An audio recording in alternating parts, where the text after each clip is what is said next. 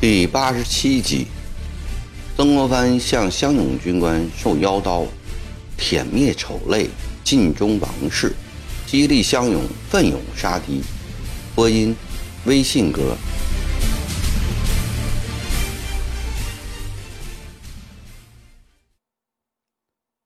由于越州和武昌、汉阳的攻克，湘勇的大小头目们都升了官。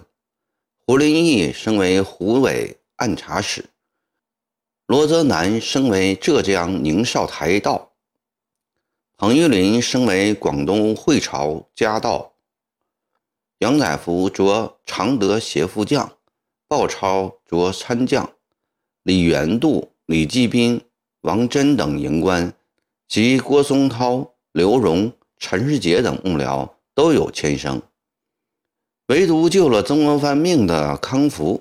没有得到一官半职，大家都从心里佩服曾国藩不以公职报私恩的品德。绝大部分勇丁都在进入这个城镇的头几天里抢足了金银财宝，除上缴部分给省长、少长和营官外，其余的便自己留下，托人辗转送回家去，又是升官，又是发财。算是真正尝到了打胜仗的甜头。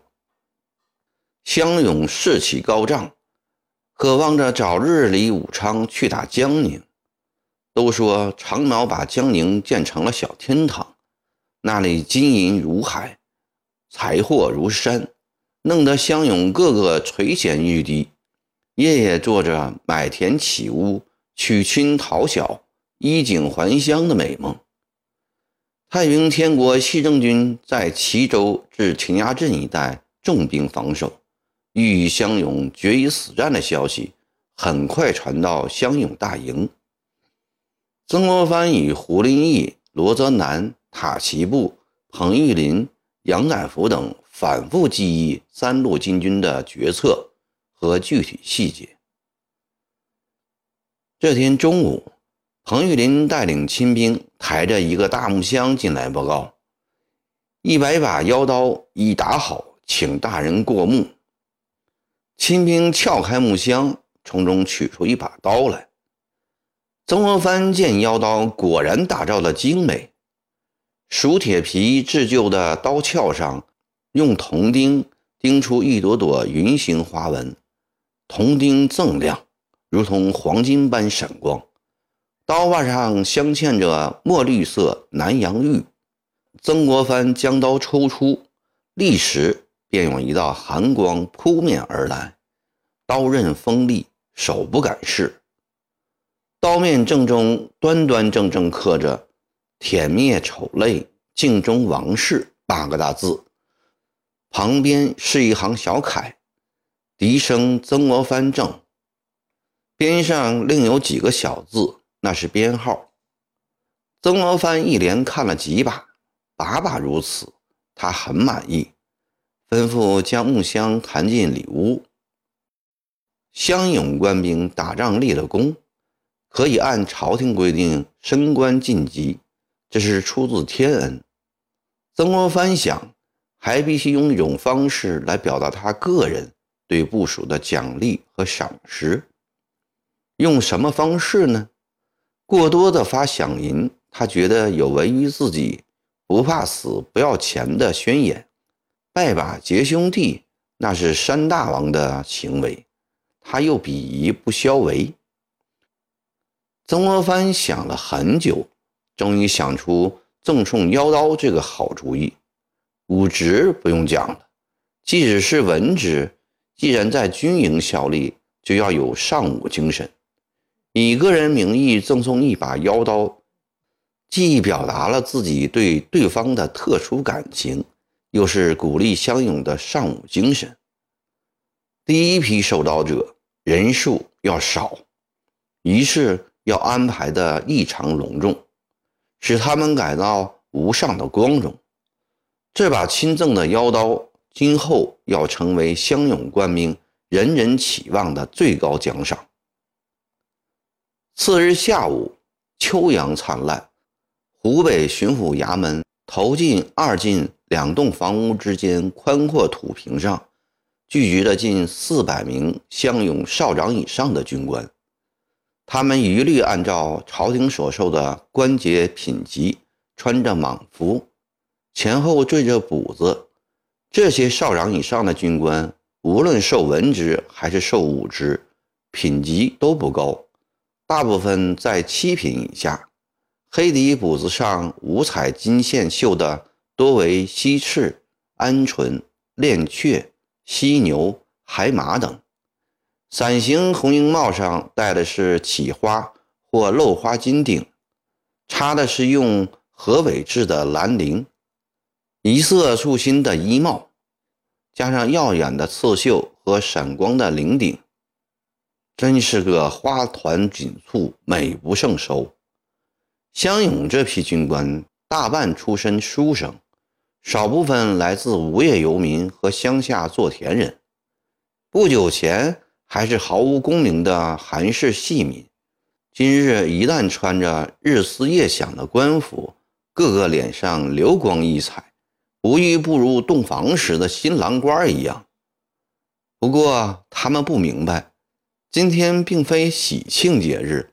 为何要如此隆重对待呢？正当大家议论纷纷的时候，秦兵高喊：“曾大人到！”土坪上叽叽喳喳的声音顿时停息，全体军官一律挺直腰板，翘首肃立。只见曾国藩从二进厅堂里迈着稳重的步伐，威严地走出来。这批跟随曾国藩近两年之久的乡勇军官们，此刻第一次看到他身着朝服出现。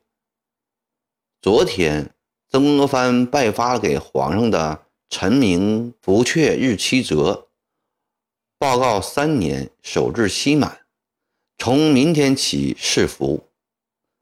今天，曾国藩头戴装有启花珊瑚红顶帽。身穿石青四爪九芒袍服，缀着干色丝绣锦鸡补子，束一根金方玉板中嵌红宝石腰带，脚蹬粉底黑绸朝鞋，显得格外高贵庄重。身后跟着穿三品文官服的胡林翼，一品武官服的塔西布，四品文官服的罗泽南、彭玉麟。和二品武官服的杨载福，土坪上的军官们心里猜想：今天一定有非常的喜事。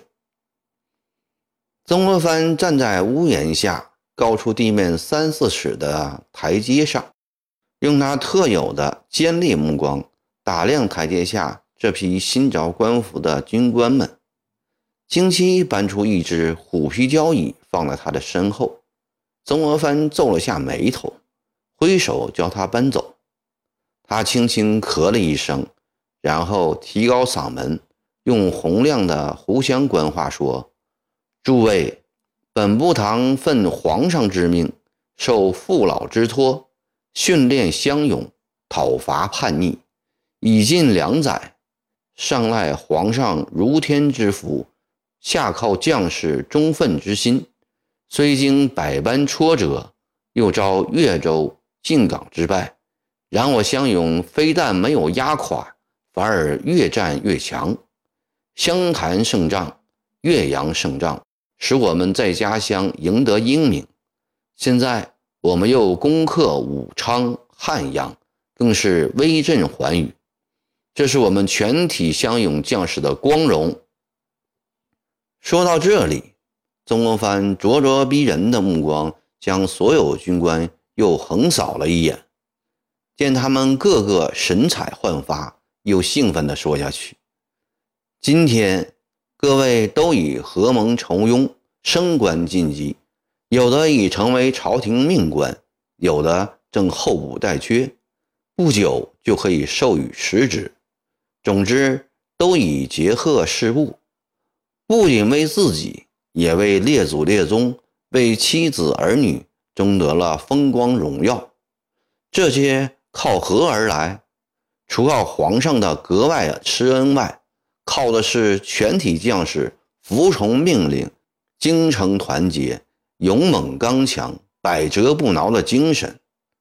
本部堂以为这十六个字便是我们乡勇的精神。本部堂最看重的就是这种精神。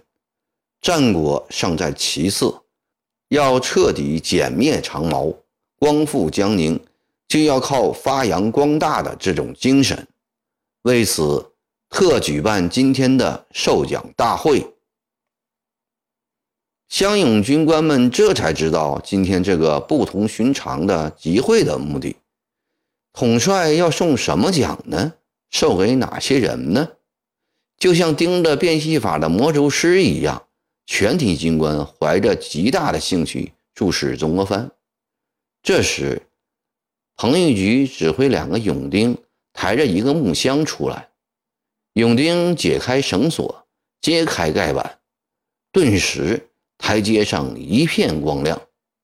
站在前面的军官们禁不住诱惑，纷纷伸头探脑，有的似乎隐隐约约地看到了什么，不时发出啧啧声。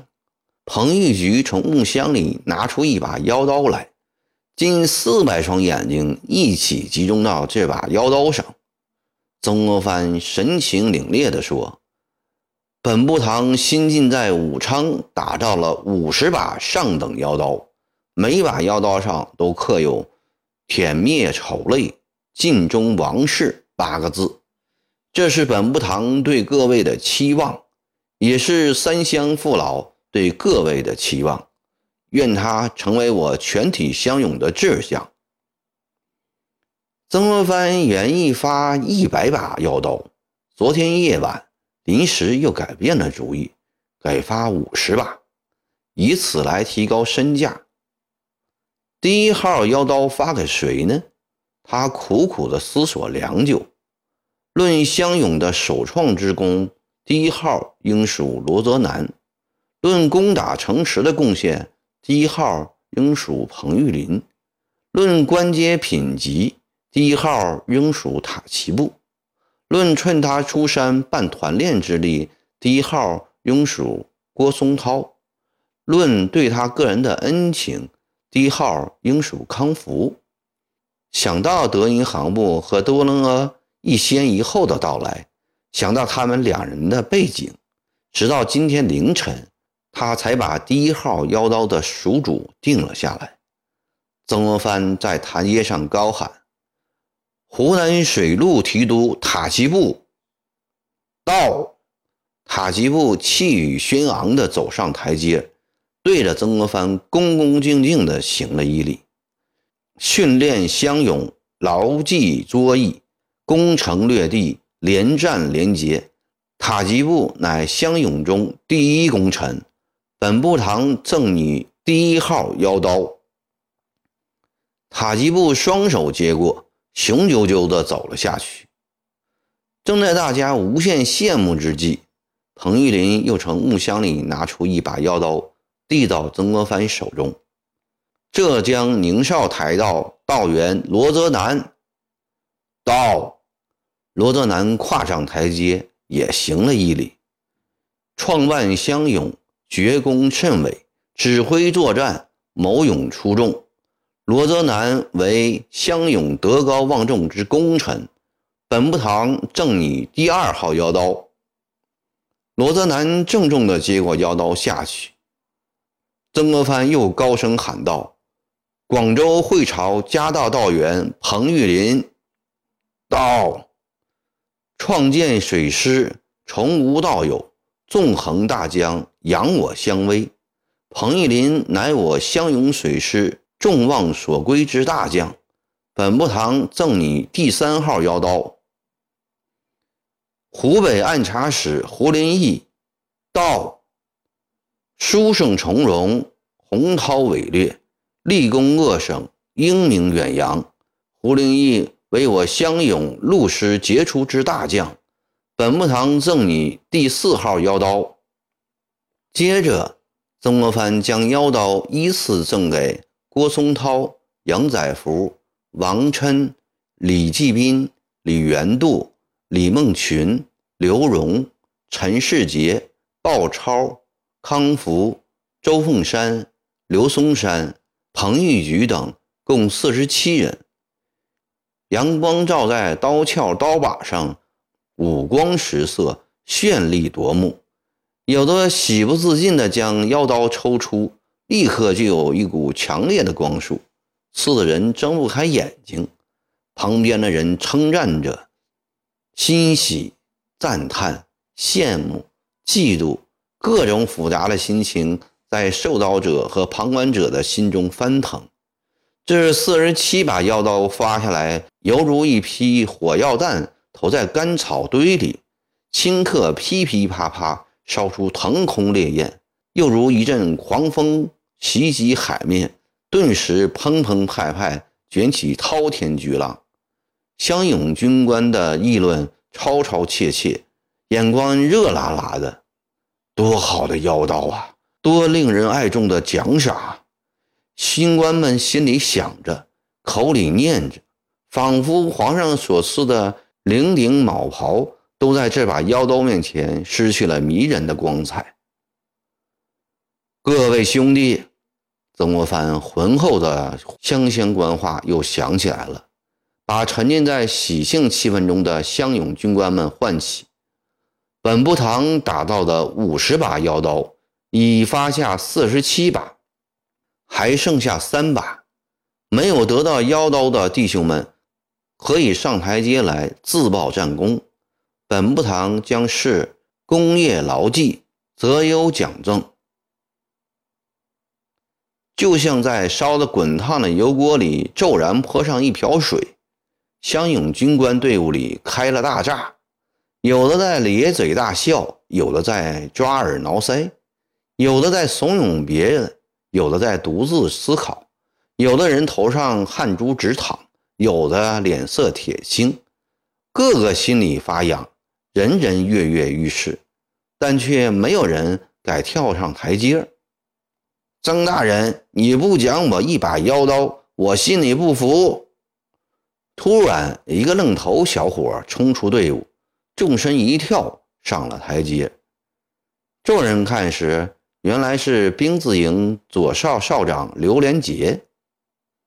刘连杰跳上台阶后，两腮涨得通红，一时反而说不出话来。曾国藩十分欣赏刘连杰这种毛遂自荐的勇气，分外和气地对他说：“你当众说说。”你有哪些战功啊？刘连杰望着曾国藩赞许的目光，心神稍微安定下来，大声说：“湘潭之战，我杀了十几个长毛；越州之战，我缴获长毛一门大炮；武昌城破，我第三个冲进城内，杀老长毛五人，两司马一人，夺长毛黄旗十面。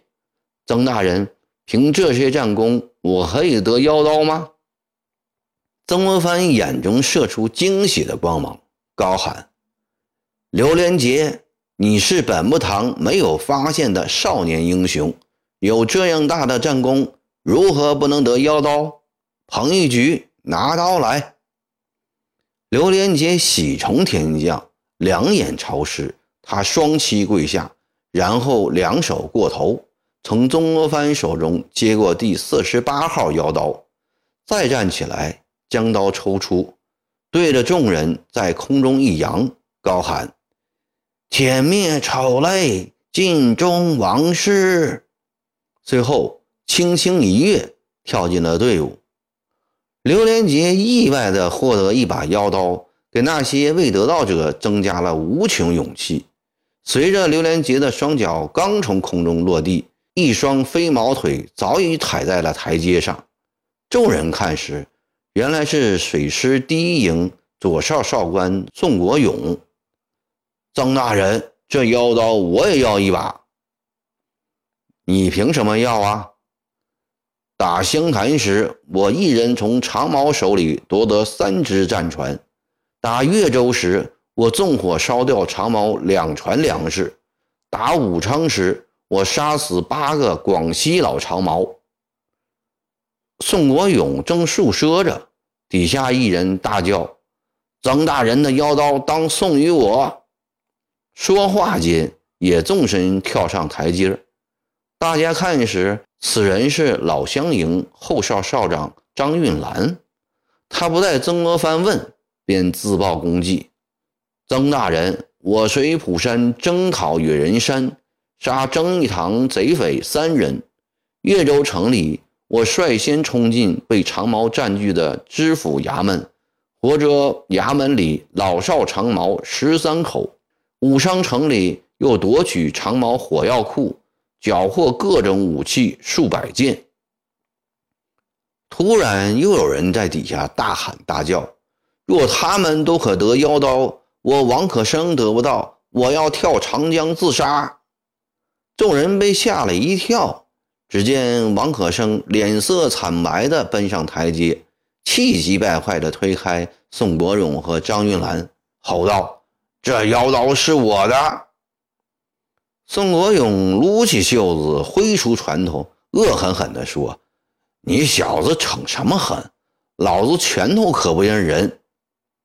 王可生也摆开了架势，凶煞煞地说：“老子用不着摆功，今日把你打下台阶，就是老子的功劳。”两人正要对打之时，突然一人如同从天降下一般，跳入两人之间，大声笑道：“二位老弟，都给我下去吧！”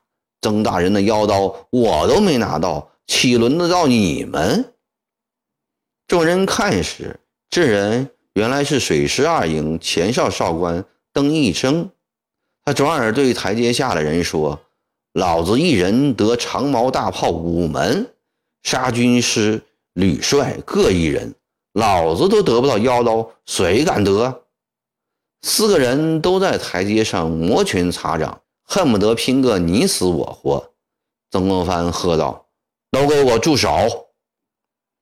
四个人都僵着。曾国藩抬头见天上远处一行大雁正从北向南飞来，立时有了主意。他对台阶下的军官们喊：“还有谁要腰刀？都上来吧！”话音刚落，又有三个少长跳上台阶。等了片刻，见无人在上，曾国藩对台阶上的七个人说：“诸位都是勇敢杀贼的壮士，都可得到一把妖刀。可惜本部堂只有两把了。过去的战功都不再提，今日当着诸位兄弟的面来一试硬功夫。”七人一听，以为是要斗打，都暗暗运气。彭一举，曾国藩喊：“你给我拿一张好弓和七支好箭来。”彭一举从后屋背出一张雕花强弓，手里拿着七支长箭。曾国藩说：“大家看，天上一行大雁正结伴南行，每人一支箭，不论何人射中者，本部堂一律赐腰刀一把。”台阶下一片欢呼，最先上来的是宋国勇，屏息静气，心中默默祈祷完毕，嗖的一箭射出，却是一支空箭。可惜，可惜呀！在众人惋惜声中，宋国勇知趣地走下台阶。第二箭是张运兰射的，随着箭离弦的响声。几声凄厉的雁叫传来，一只灰色大雁沉重地摔在了土坪上。在众人的鼓掌声中，曾国藩将第四十九号腰刀郑重赠予张运兰。张运兰神气十足地跳下台阶第三箭、第四箭、第五箭都是空箭，三个人垂头丧气地下去了。第六箭轮到王可生，他运足了气，两眼鼓起，一箭射出，又一只褐色大雁摔了下来。众人高呼：“曾国藩将第五十号腰刀送给王可生。”底下有人喊：“张医生，不要射了，妖刀都没有了。这声一声，数成相勇中的射雕手，他有意最后出手，来个后来居上，却不想张运兰、王可生的剑法也高超，将两把妖刀夺去了。他天生要强，心想就是得不到妖刀，也难得有这样好的机会，在曾大人和众人面前露一手。他不慌不忙，心平神定，放开虎腿。伸长猿臂，瞄准天上的雁群，口中喊了一声“招”，一支箭飞也似的直指蓝天而去，眨眼间又折了回来。土坪上传来沉重的噗噗声，大家看时都惊呆了。原来一支箭贯穿两只大雁，近四百名军官一起欢呼，掌声雷动。曾国藩紧紧抓住郑医生的肩膀，激动地说：“不想今日在相拥中复出杨有基、纪昌。”然后转过脸对全体军官说：“本部堂赠送妖刀的目的是鼓励乡勇将士多立战功，多出英雄。今有一箭贯双雕的神射手，本部堂岂能另一妖刀而不奖赏？”彭义举。你明日再去打造一把好妖刀，本部堂要亲自给今日杨永基赠刀。